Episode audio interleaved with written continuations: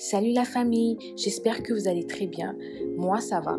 Grande est ma joie de me retrouver ici avec vous pour ce deuxième numéro avec Enoch Vedoso.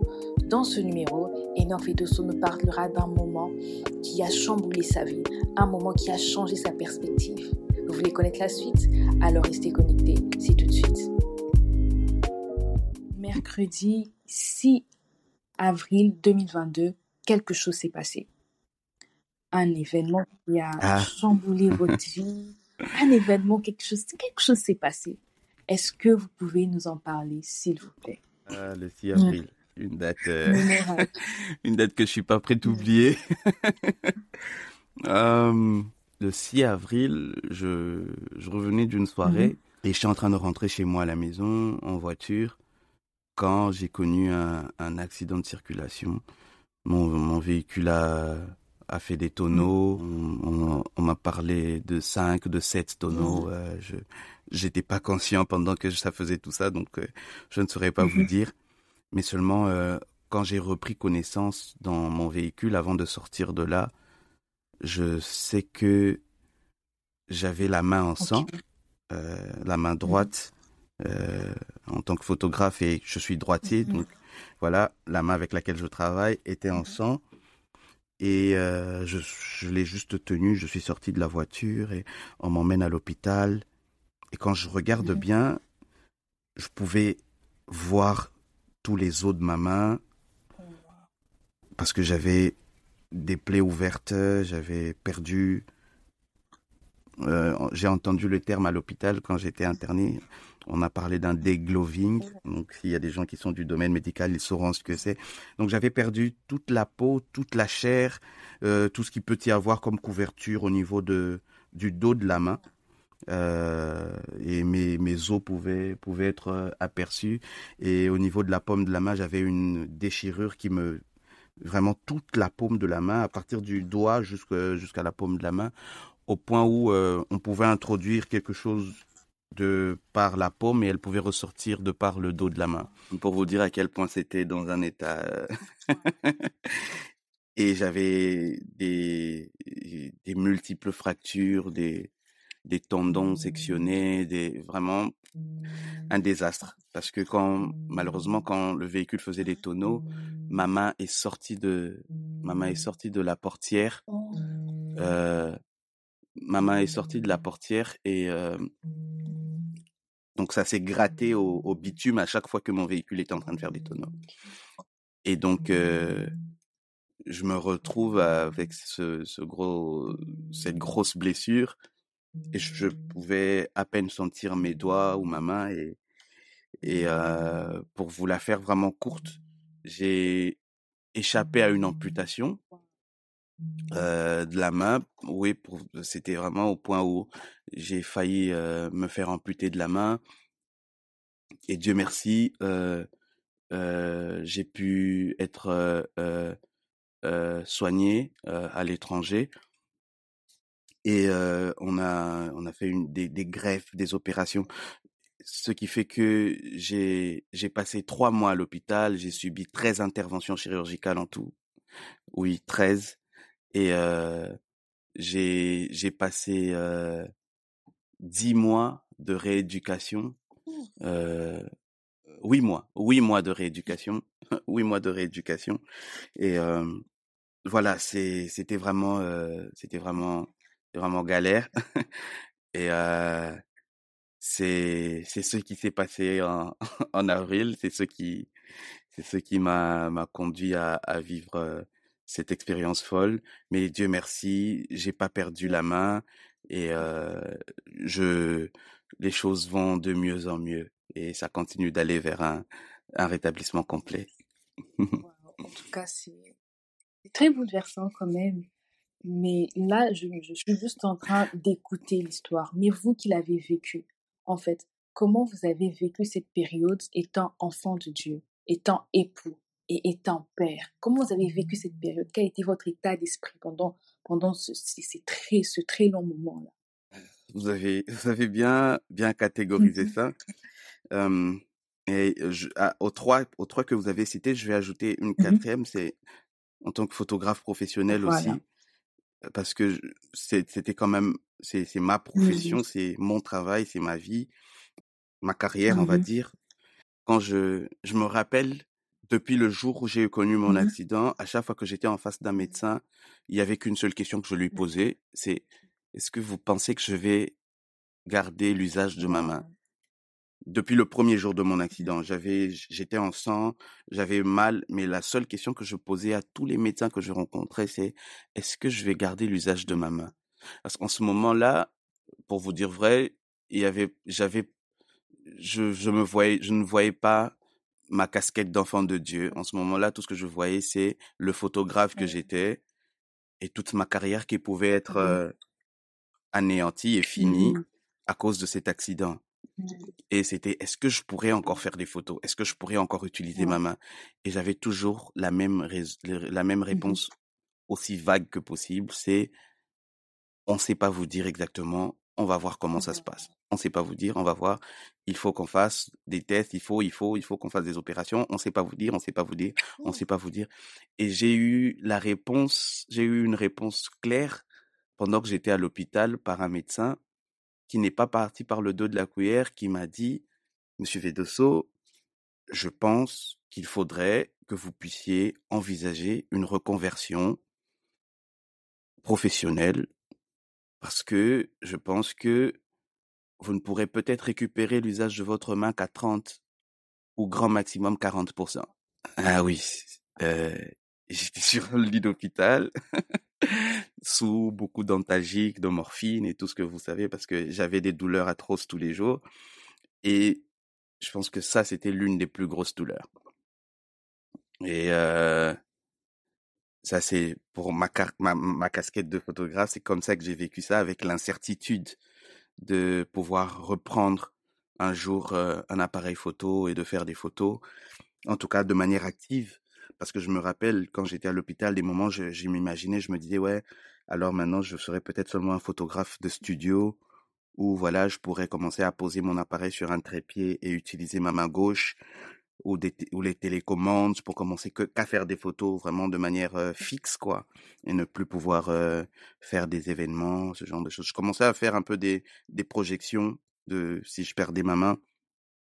Euh, désolé c'est c'est c'est assez euh, maintenant que j'en parle comme ça de cette manière je, depuis que c'est arrivé je je témoigne de de de ce que Dieu a fait et tout mais j'ai jamais eu le temps de parler de comment j'ai vécu ça en termes de professionnel, professionnellement parlant, j'ai jamais réalisé euh, toutes les émotions que ça pouvait remonter en moi. Et c'est c'est fou comment en ce moment je me sens. j'ai l'impression de me de me de me rappeler de comment j'étais à l'hôpital et tout.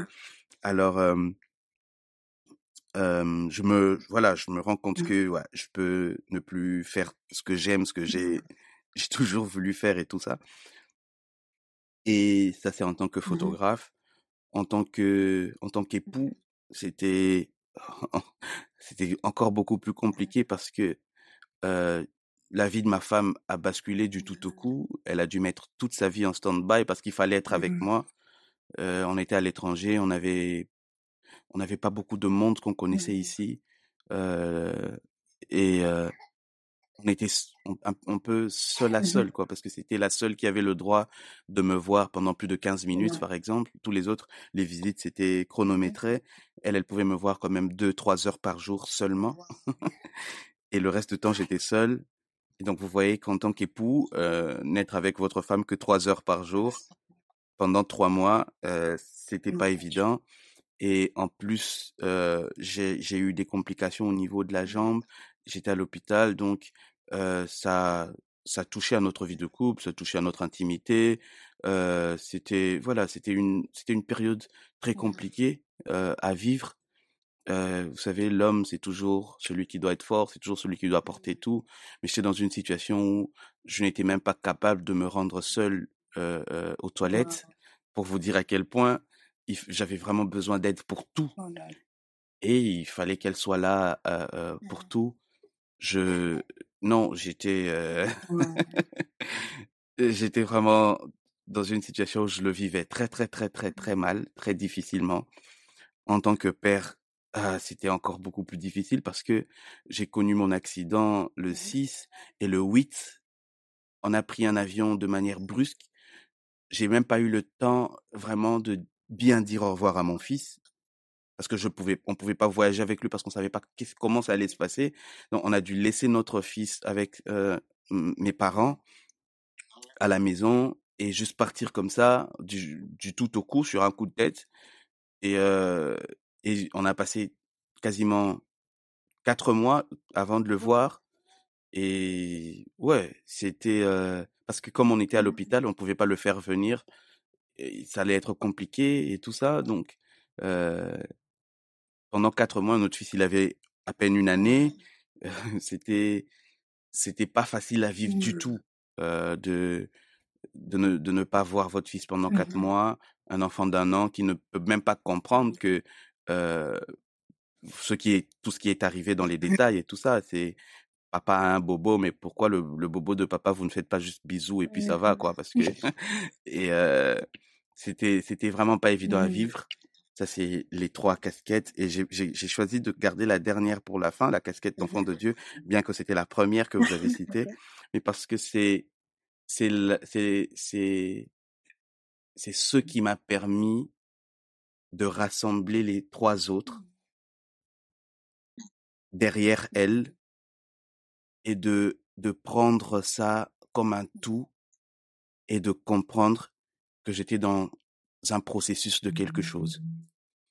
Euh, c'est, c'est vraiment quand j'ai arrêté de penser en tant que photographe, que j'ai arrêté de penser en tant que mari, que j'ai arrêté de penser en tant que père, que j'ai pris seulement ma casquette d'enfant de Dieu, ma, ma vie d'enfant de Dieu, la personne, le, le, le, l'enfant de Dieu que je suis, que j'ai commencé à comprendre que ce par quoi j'étais en train de, de passer euh, n'était pas une fatalité, n'était pas la fin de ma vie, mais c'était une occasion pour Dieu de travailler l'enfant que j'ai, que j'étais, que je suis.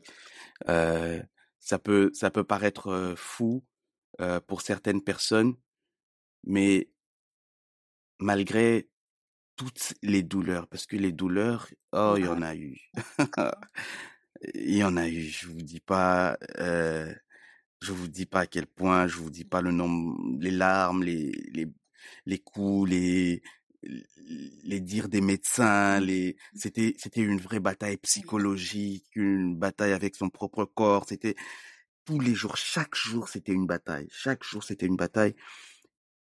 Mais aujourd'hui, je peux vous le dire du plus profond de mon cœur que je suis reconnaissant au Seigneur d'être passé par ça. Parce qu'aussi aussi dur que ça puisse être, aussi dur que ça pu être, aussi éprouvant que ça a pu être, c'est des moments qui m'ont rapproché de Dieu, m'ont fait voir des choses différemment, m'ont donné un peu du recul sur certaines choses. Vous savez, il y a des fois où quand vous êtes dans le feu de l'action, quand vous êtes dans un endroit, vous n'avez conscience que de ceux qui, de ceux qui vous entourent, de ceux qu'il y a devant vous ou à côté de vous mais il suffit parfois de sortir d'une pièce ou alors de d'aller au d'un autre point de vue pour voir des choses un peu en en en, en panorama comme ça pour voir un peu que en fait il n'y a pas que ça mais il y a aussi ça vous, vous chacun de nous peut faire cet exercice pendant qu'il est en train d'écouter ce euh, ce podcast essayez juste de maintenant de fixer votre regard devant vous vers ce qu'il y a devant vous. C'est peut-être votre téléphone ou une porte ou euh, je sais pas quoi. Mmh Et commencez à reculer, à reculer, à reculer, à reculer, à mmh. reculer. Vous allez vous rendre compte que plus vous reculez, plus vous percevez des choses mmh. qu'il y a dans le même endroit. Ça veut dire que ces choses étaient déjà dans cet endroit, mais ils n'étaient pas dans votre champ de vision. C'est lorsque vous vous changez d'angle lorsque vous reculez, lorsque vous avez du recul par rapport à votre point de départ, que vous vous rendez compte qu'il y a d'autres choses qui étaient dans la même, dans le même endroit que vous, mais qui n'étaient pas dans votre champ de vision alors que vous ne saviez pas qu'ils étaient là. Et ce genre de moment, ce, ce moment-là, c'était, cette épreuve m'a permis d'avoir du recul et de voir tout ce qu'il n'y avait pas dans mon champ de vision par rapport à là où j'étais, par rapport à l'étape où je me trouvais de ma vie, par rapport à, à tout ce que je faisais, par rapport à, à, à tout ce qu'il y avait autour de moi, toutes les personnes autour de moi, tout, vraiment tout ce qui m'entourait. C'est là que j'ai découvert qu'en fait, ah, dans la pièce dans laquelle j'étais, il y avait une télé. Dans la pièce dans laquelle j'étais, ah, il y avait ceci par terre. Ah, mais quand est-ce que ce chargeur était tombé? On se, je ne me, on pouvait pas se rendre compte de toutes les choses qu'il y avait dans, dans ça si on n'avait pas pris du recul. Et c'est ce que j'ai vécu pendant ce moment et je suis reconnaissant au Seigneur pour ça. Donc, je, je, comprends vraiment que c'était un moment chargé d'émotions. C'était vraiment les montagnes russes. C'est. Oui, oui. Oh, je vous dis pas à quel point. Vous avez une bonne, une, une bonne nouvelle aujourd'hui. On vous dit, ah, euh, Monsieur Videsso, l'intervention s'est très bien passée. Euh, il se peut que si tout va bien, bah, dans deux semaines, vous serez dehors et on va peut-être voir comment dans un mois, on va faire une autre intervention et puis on va commencer la rééducation entre-temps. Et, et la semaine qui suit, on vous dit, euh, bah, non, ça n'a pas fonctionné, on doit réopérer. et euh... et c'est c'est comme ça que c'est passé. C'est comme ça que ça.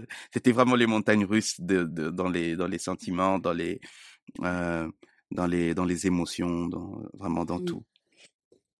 Alors, vraiment, vous avez, je pense que vous en avez, vous avez mentionné un peu, mais j'aimerais quand même savoir, euh, après vraiment toute cette période-là de, de, crainte, de peur, de douleur surtout, quelles sont peut-être, on peut, dire, euh, quelles sont les deux leçons que vous avez tirées de, de tout cet événement-là? On a, on a tiré beaucoup de leçons de mmh tout ça. Euh, parce que comme je vous l'ai dit tout à l'heure, c'était pas, j'étais pas le seul à vivre ça. Je l'ai vécu avec mon épouse. Mais c'est comme on, on, on, le disait euh, dernièrement quelque part on nous avait invités. Donc il y a chacun de son côté a tiré des leçons, a reçu des, des, des leçons de toute cette histoire. On a reçu des leçons en tant que couple aussi. Euh, mais personnellement, j'en ai tiré beaucoup. Si je dois en, en tirer deux, ce, ce, ce, serait peut-être euh, perçu comme d'autres, comme euh, juste une, une perche par rapport à, à ce que, à, à même au, au, au, nom de votre, de votre mmh podcast. Mais c'est vraiment l'une des leçons et même c'est même un, tout un enseignement que le Seigneur est en train de nous donner et que l'on est en train de partager, ma femme mmh et moi. C'est le processus. Ouais. Euh, quand vous, quand j'ai vu le, quand j'ai vu le nom de votre page, lorsque vous m'avez mmh. écrit, j'ai vu l'art du processus, j'en ai même ri wow. parce que euh, et c'est pour ça que j'ai pas hésité à dire oui parce que c'est vraiment l'une des choses que le Seigneur est en train de mmh. nous de nous apprendre, sur lequel le Seigneur est en train de travailler euh, euh, avec mmh. nous. Le c'est sur le processus. Mmh. C'est c'est vraiment c'est c'est la plus grande leçon qu'on a appris pendant ce moment. Euh, ça fait même partie de euh, de de l'un des projets sur lequel je suis en train de mmh travailler, un livre que je suis en train d'écrire, euh, qui parle un peu du mmh. désert. Euh, et le, le désert, c'est un processus. Et euh, c'est c'est la plus grande leçon que j'ai que j'ai tirée de de cette histoire. Et euh, la deuxième, si je dois en, en mettre une mmh deuxième, euh, ce serait ce serait peut-être je ne sais pas si vous voulez que ce soit en rapport avec la foi ou en rapport avec le travail. En tout cas, euh... comme vous voulez. euh, mais franchement, je pense que ce, la deuxième, ce serait, ce serait la foi. Ce serait la foi. Vous savez, euh, euh, la Bible dit que la foi vient de ce qu'on mmh. entend. Et elle ajoute que ce qu'on entend vient de la parole mmh. de Dieu. Ça, c'est une vérité mmh. de la Bible. Mais si vous prenez seulement la première partie de ce texte, mmh. la foi vient de ce qu'on entend. Mmh. Et je me retrouve dans une situation telle que je suis face à des médecins expérimentés qui ont 30, 40 mmh. ans de service et qui te disent de manière claire, reconvertis-toi en autre chose, change de profession, trouve un autre travail, fais autre chose, parce que tu pourras plus jamais faire de photos. C'est des choses que tu entends Mmh. en longueur de journée pendant trois mois. Mmh. Beaucoup de mauvaises nouvelles, beaucoup de de euh, de, de Mmh. diagnostics qui te qui sont défavorables pour toi, beaucoup de choses comme ça. Et puisque tu entends tellement Mmh. ça, au bout d'un moment, tu y prêtes foi. Généralement, les chrétiens ou les gens pensent que quand on dit que la foi vient de ce qu'on entend, on voit seulement la Bible, on voit seulement la parole de Dieu, on voit seulement... euh, Non, ça veut dire que c'est ce que tu entends qui fait que tu y prêtes foi. C'est ce qui fait que, par exemple, lorsque l'on parle de draguer, moi j'aime ça en Mmh. lingala, on dit qu'au tialito, il- Mmh. parce qu'il faut parler à la Mmh. personne. C'est à force de parler à la personne, de lui dire, tu sais, sans toi, ma vie n'est rien, sans toi, je ne mange pas, je ne dors pas. C'est à force d'entendre toutes ces phrases que finalement, la glace fond et que finalement, la dame vous ouvre son cœur. Elle prête foi à vos dires. Mmh. Ça veut dire que l'amour qui naît, naît peut-être des actes que vous pouvez faire, oui, mais aussi de, de ce que vous dites. C'est comme ça qu'il y a parfois des gens, des, des, des, des, co- des filles qui peuvent parler entre elles, qui disent, il est bien, il est beau, mais, n'arrive- mais il ne parle Mmh. pas, mais il, il ne s'exprime pas, mais il ne, il ne dit pas bien les choses. Mais vous voyez, c'est toujours, euh, c'est c'est parce qu'en fait, il y a ce côté important Mmh. de, je crois en ce que tu me dis. Mmh. C'est, si, si tu ne me dis pas, je, je, je, voilà, il y a ça. Et donc, euh, c'était l'une, l'autre, l'autre leçon, c'était de ne pas écouter et prêter foi à ce que tout ce que les médecins étaient en train de dire et de garder la foi à ce que Dieu avait Wow. dit. Et qu'est-ce que Dieu avait dit? Tout ce que Dieu a dit est dans sa parole, que voilà, il n'y a rien qui, qu'il n'y a aucune tentation qui ne soit au-delà de nos Mhm. forces, qu'il n'y a rien, il n'y a aucune bénédiction de l'Éternel qui ne se fait suivre de chagrin, que il, il- il ne fait rien pour notre pour notre perte, que tout ce qu'il fait est bon, on s'entend, que et, et je devais commencer à, à garder foi en tout ce que Dieu a Mhm. dit, en tout ce que Dieu avait promis, et ne pas euh, ne pas ne, ne pas me, me laisser Mhm. aller à à la fatalité des des, des, des humains, des médecins aussi qualifiés soient-ils. Wow. En tout cas, Ouais. donc les deux leçons, vous avez dit, premièrement, c'est le processus. Et puis, deuxièmement, c'est juste garder la foi en ce que Dieu a dit. Waouh. Alors, Ouais. pendant que nous sommes en train de chuter, euh, Dieu merci, vous avez encore parlé de ça tout à l'heure. Euh, vous avez mentionné quelque chose comme le désert, comme le processus, le désert. Et aussi, dernièrement, vous avez présidé une réunion Zoom dans, lequel, euh, dans laquelle pardon, vous aviez parlé aussi du désert. Alors, pour vous, que représente le désert et pourquoi vous teniez à en parler? Ah. Mm. Ça c'est des fuites de mon de de mon livre là. Mm. Euh, vous savez, euh, euh, c'est ça peut ça peut paraître vraiment banal pour certaines personnes, mais c'est quelque chose de vrai et de je, plus je je je lis la parole de Dieu et plus je je, je vis des expériences et que je j'échange avec certaines personnes, euh, on se rend compte que Mhm. quasiment tout homme dans la vie sera confronté à un moment ou à un autre à, à l'épreuve du désert. Le, le désert, c'est euh, au-delà de ce qu'on sait du désert, à l'exemple du désert du Sahara, du Kalahari et tous les déserts que vous pouvez mentionner. Le désert, euh,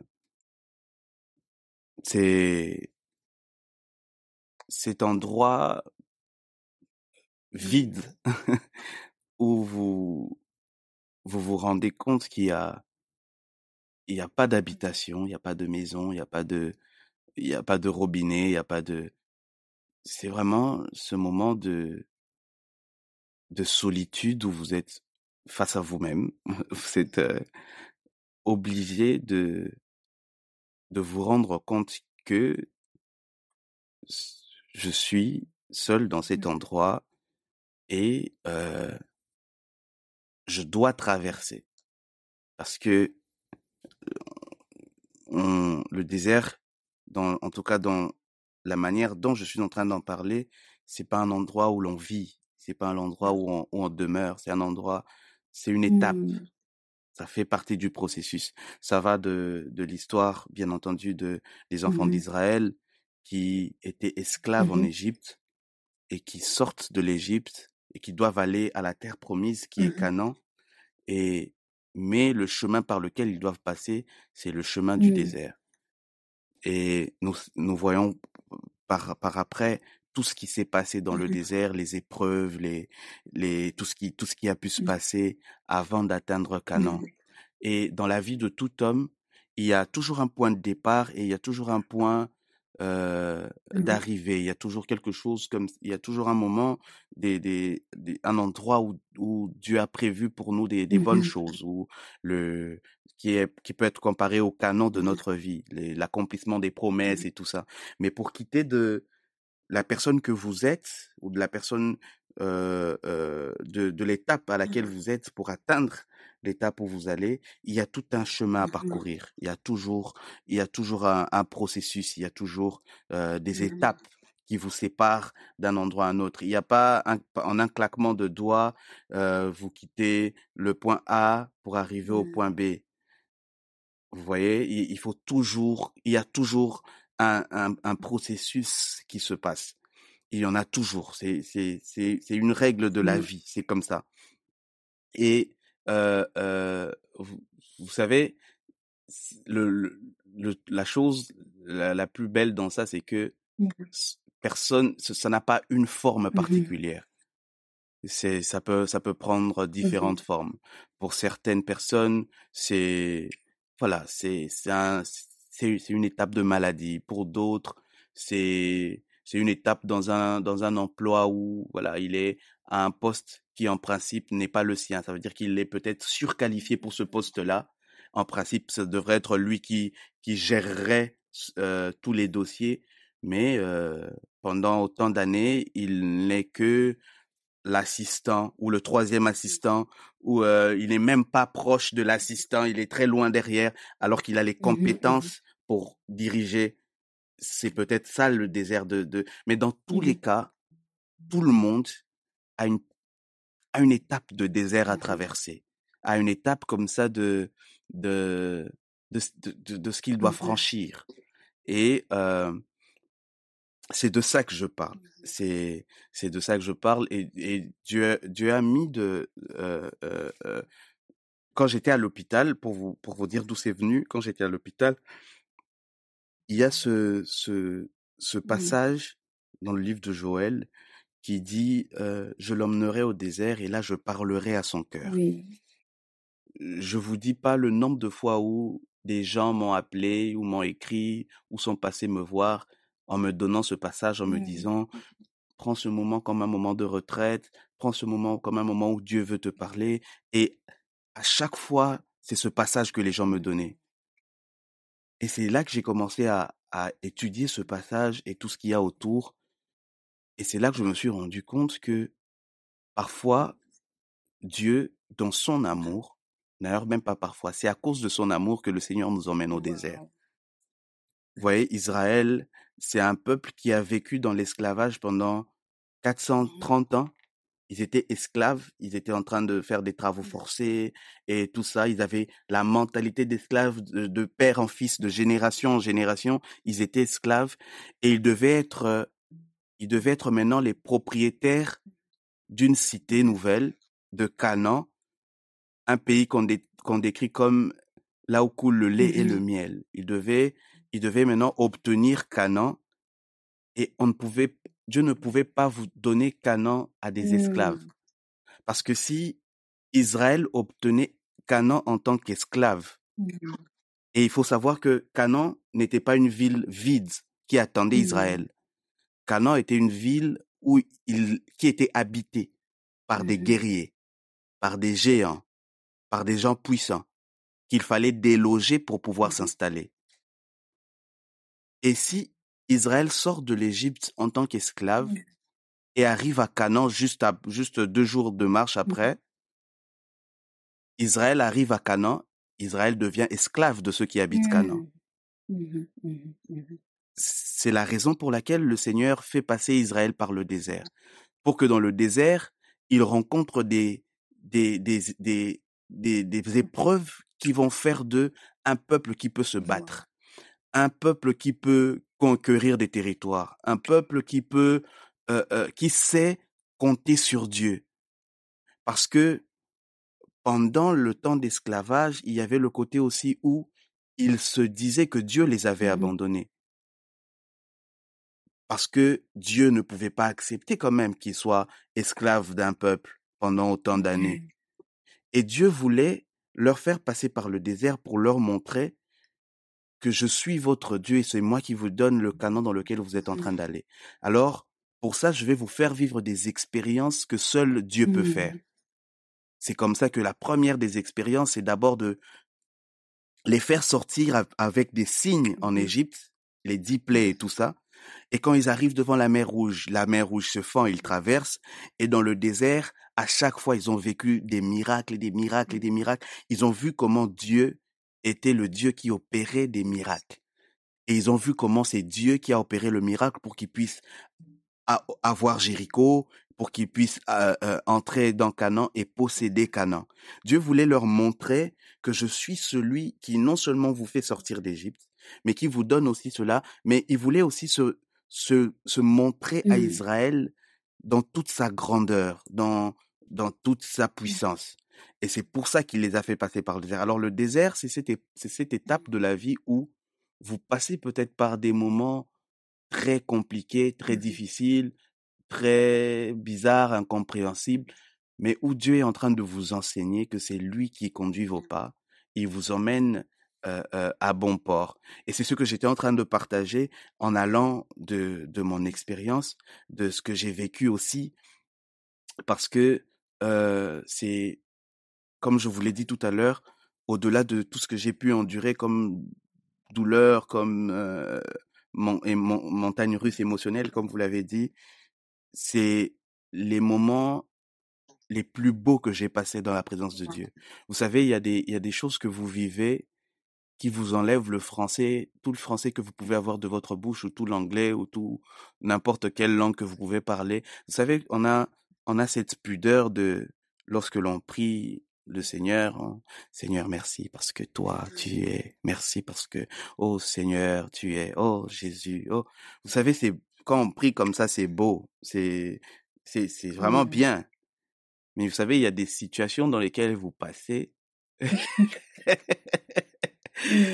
si quelqu'un vous entend prier, et soit il vous prend pour un fou, soit il dit, mais ce gars, Dieu peut le gifler. C'est ce genre de moment où mmh tu n'as plus de mmh filtre. Tu te rends compte. Vous savez, les, vous savez, euh, je me rappelle d'une fois, parce que les médecins vous demandent, euh, quand vous avez mal, on vous dit, euh, vous, vous estimez votre douleur à combien sur une échelle de 1 à 10 Il y avait de ces fois où tu as envie de leur dire 17. Et dans ce genre de douleur, vous avez déjà eu des doses de morphine, on m'avait déjà donné des doses de morphine, on ne pouvait pas m'en donner avant une heure au moins, mmh. alors que j'étais en douleur, mais de manière atroce, et je pleurais. Et tout ce que je pouvais faire, c'était de prier que Dieu me soulage, mmh. parce que les médecins m'ont dit clairement qu'on ne pouvait plus rien me donner pendant une heure du temps, et je ne pouvais pas vivre cette douleur pendant, pendant une heure, c'était, c'était invivable. Le genre de, vraiment, euh, c'était invivable. Alors, je me rappelle que j'ai demandé à Dieu, mais est-ce que ça te plaît que j'ai mal? Est-ce que tu est-ce que tu y tires un quelconque plaisir de me voir souffrir? Je suis sûr que non. Mais là, je suis en train de vous le dire pour ne pas choquer. Mais je pourrais pas vous dire. Vous imaginez maintenant ce que je suis en train de vous dire, mais dans les termes de quelqu'un qui est en douleur, en train de pleurer, et qui en a marre. Vous voyez? Mmh parfois c'est des prières avec Mmh. rage, parfois c'est des prières avec euh, euh, des mots pas toujours orthodoxes. C'est c'est vraiment. euh, Mais le plus fou dans tout ça, c'est que le Seigneur n'exauce pas les mots que nous sortons de notre bouche. Le Seigneur exauce la sincérité de notre cœur. Yes. Et lorsque vous faites ces prières de tout votre cœur de manière les plus sincères, et je vous assure que ce jour-là, j'ai dormi, on m'a plus donné de dose de morphine après. hein. Dieu a exaucé ma prière. Oui, j'ai dormi, j'ai dormi comme un bébé. C'est, mais, euh, c'est, vraiment ça. C'est, c'est le fait que c'est pendant ces moments que j'ai, que j'ai vu la main de Dieu. D'ailleurs, c'est depuis ce, depuis avril, jusqu'à aujourd'hui, j'ai jamais changé ma photo de profil sur WhatsApp. C'est, c'est juste un texte comme ça qu'un ami, une fois, avait, avait, avait écrit, quand son père a traversé le désert, son père avait eu un, un accident cardiovasculaire, un AVC, et il a, il a frôlé la mort, et après il s'est rétabli. Et cet ami, pendant toute la période où son père était, était, était malade et en, en rétablissement, il avait son, cette, ce, texte sur son profil WhatsApp qui disait J'ai vu la main de Dieu. Et il m'avait dit euh, euh, Ace, je vais pas enlever ce, ce profil pendant une année, je mettrai aucune autre photo parce que j'ai vraiment vu la main de Dieu. Et je me rappelle de, de ce jour, quelques jours après euh, ma deuxième intervention, je lui ai demandé Est-ce que tu peux m'envoyer tu te rappelles de la photo que tu avais mis, j'ai vu la main de Dieu et tout, tu peux me l'envoyer? Et il me l'envoie et depuis ce jour, je l'ai mis sur mon profil et j'avais dit au Seigneur, pendant une année, je vais pas, je vais pas changer ma photo de profil, je vais garder, j'ai vu la main de Dieu parce que c'est ce que j'ai vu. Et je vous assure que j'ai vu la main de Dieu à tous les niveaux. Et j'ai passé des moments difficiles, certes, mais où le Seigneur me parlait, le Seigneur, le Seigneur était là et euh, j'ai vu comment, dans le processus du désert, il y avait sa main qui m'accompagnait. C'est, même l'une des choses que je dis lorsque je parle du désert. Généralement, les gens, dans le langage commun des mortels, quand on parle de désert, on voit ça vraiment comme une zone aride, comme là où il n'y a rien. Je passe par un désert, ça veut dire que vraiment rien ne va du tout. Tout est mal, tout est mauvais et tout. Mais au fait, Dieu est en train de me Dieu est en train de me, de me faire, de m'apprendre que même dans le désert, il y a, il y a des bonnes choses qui peuvent nous arriver. Nous sommes donc arrivés à la fin de ce deuxième numéro avec Enoch Vedoso. Qu'en pensez-vous? C'est très bouleversant à mon avis. Et je suis sûre que vous avez beaucoup de choses à dire à ce sujet. C'est comme ça que je vous demande de nous laisser un commentaire, de nous écrire sur notre page Instagram AD-en-bas processus. Nous avons besoin d'entendre ce que vous en pensez. Et pour la suite, restez scotchés parce que ça arrive très très bientôt. Et nous on se dit bye